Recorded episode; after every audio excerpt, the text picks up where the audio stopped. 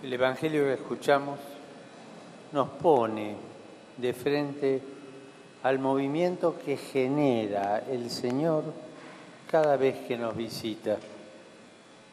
Nos saca de casa. Son imágenes que una y otra vez estamos invitados a contemplar. La presencia de Dios en nuestra vida nunca nos deja quietos siempre nos motiva al movimiento. Cuando Dios visita, siempre nos saca de casa. Visitados para visitar, encontrados para encontrar, amados para amar. Y ahí vemos a María, la primera discípula una joven quizás entre 15 y 17 años, que en una aldea de Palestina fue visitada por el Señor anunciándole que sería la madre del Salvador. Lejos de creérsela y pensar que todo el pueblo tenía que venir a atenderla o servirla, ella sale de casa y va a servir. Sale a ayudar a su prima Isabel.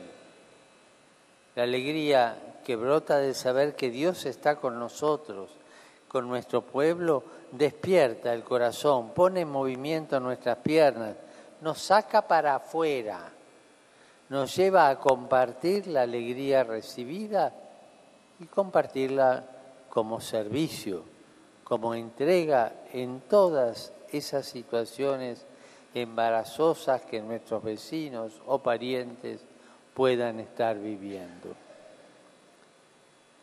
El Evangelio nos dice que María fue deprisa, paso lento pero constante, pasos que saben a dónde van, pasos que no corren para llegar rápido o van demasiado despacio como para no arribar jamás, ni agitada ni adormentada. María va con prisa a acompañar a su prima embarazada en la vejez.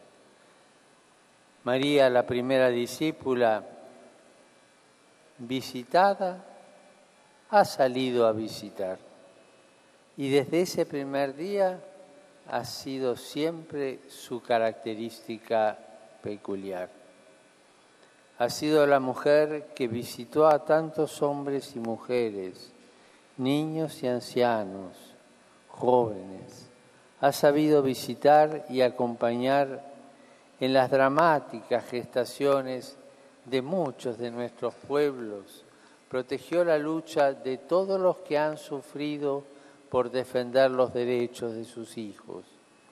Y ahora ella todavía no deja de traernos la palabra de vida, su Hijo nuestro Señor. Estas tierras también fueron visitadas por su maternal presencia. La patria cubana nació y creció al calor de la devoción de la Virgen de la Caridad. Ella ha dado una forma propia y especial al alma cubana, escribían los obispos de estas tierras, suscitando los mejores ideales de amor a Dios, a la familia y a la patria en el corazón de los cubanos. También lo expresaron vuestros compatriotas cien años atrás, cuando le pedían al Papa Benedicto XV que declarara a la Virgen de la Caridad patrona de Cuba.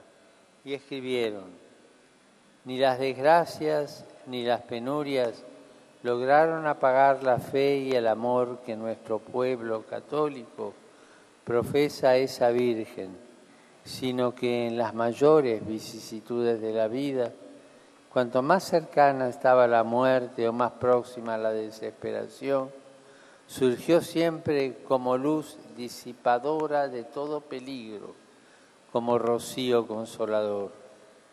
La visión de esa Virgen bendita, cubana por excelencia, porque así la amaron nuestras madres inolvidables, así la bendicen nuestras esposas. Así escribían ellos hace 100 años. En este santuario que guarda la memoria del santo pueblo fiel de Dios que camina en Cuba, María es venerada como Madre de la Caridad. Desde aquí ella custodia nuestras raíces, nuestra identidad, para que no nos perdamos en caminos de desesperanza.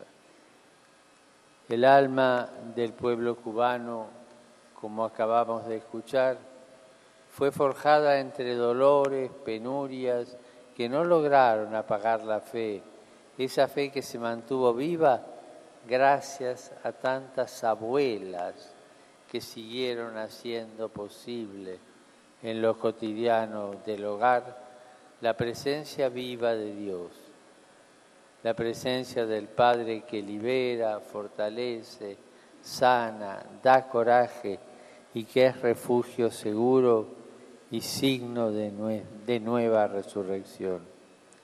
Abuelas, madres y tantos otros que con ternura y cariño fueron signo de visitación, como María, de valentía, de fe para sus nietos en su familia. Mantuvieron abierta una indija pequeña como un grano de mostaza por donde el Espíritu Santo seguía acompañando el palpitar de este pueblo. Y cada vez que miramos a María, volvemos a creer en lo revolucionario de la ternura y del cariño.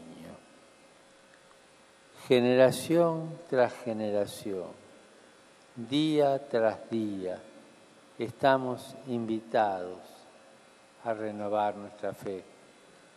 Estamos invitados a vivir la revolución de la ternura como María, Madre de la Caridad.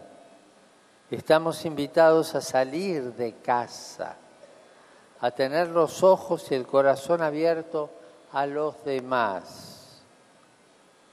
Nuestra revolución pasa por la ternura, por la alegría que se hace siempre proximidad, que se hace siempre compasión, que no es lástima, es padecer con para liberar y nos lleva a involucrarnos para servir en la vida de los demás. Nuestra fe nos hace salir de casa e ir al encuentro de los otros para compartir gozos y alegrías, esperanzas y frustraciones.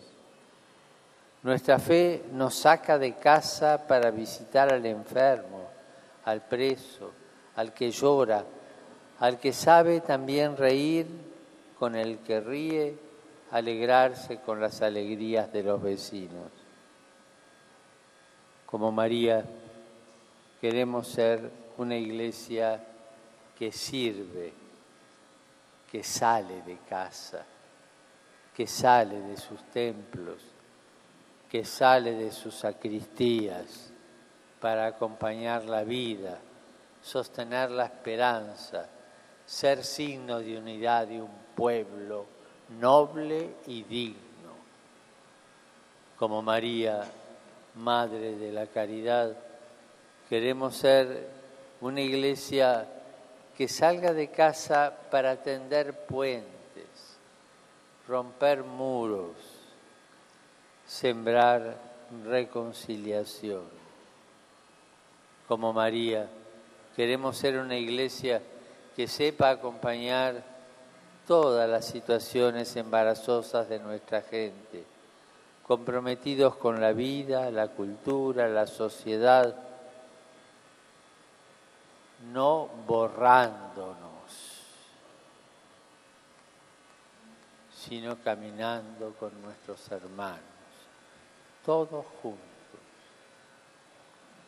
todos juntos, sirviendo, ayudando, todos hijos de Dios, hijos de María, hijos de esta noble tierra cubana. Este es nuestro cobre más precioso. Esta es nuestra mayor riqueza y el mejor legado que podemos dejar. Como María, aprender a salir de casa por los senderos de la visitación y aprender a orar con María porque su oración es memoriosa, agradecida. Es el cántico del pueblo de Dios que camina en la historia. Es la memoria viva de que Dios va en medio nuestro. Es memoria perenne de que Dios ha mirado la humildad de su pueblo, ha auxiliado a su siervo como lo había prometido a nuestros padres y a su descendencia para siempre.